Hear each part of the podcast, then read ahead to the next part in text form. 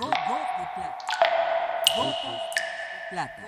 de plata. Gotas de plata. El cine en dosis homeopáticas.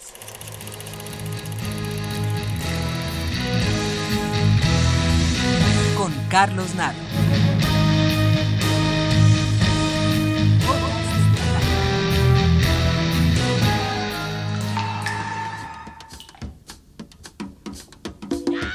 En 1970, Jean-Luc Godard, director clave en el desarrollo del lenguaje cinematográfico, realizó una de sus películas más novedosas e innovadoras, el documental Simpatía por el Diablo, que en México se conoció como One Plus One. En este documental, Godard cubrió todo el proceso de grabación de la canción de los Rolling Stones que da nombre a la película. Se escuchan las distintas versiones hasta llegar a la definitiva. Godard alterna la grabación y las reflexiones políticas y estéticas de los Stones con las discusiones de un grupo militante parisino y con escenas de la actualidad de ese momento. Panteras negras, racismo, represión, rebeldía, pornografía y sus propias reflexiones sobre el cine. Simpatía por el Diablo es un interesante ensayo fílmico. La canción ha sido después utilizada muchas veces en otras películas, como El abogado del diablo y Entrevista con el vampiro. Escuchemos a los Rolling Stones, Simpatía por el diablo.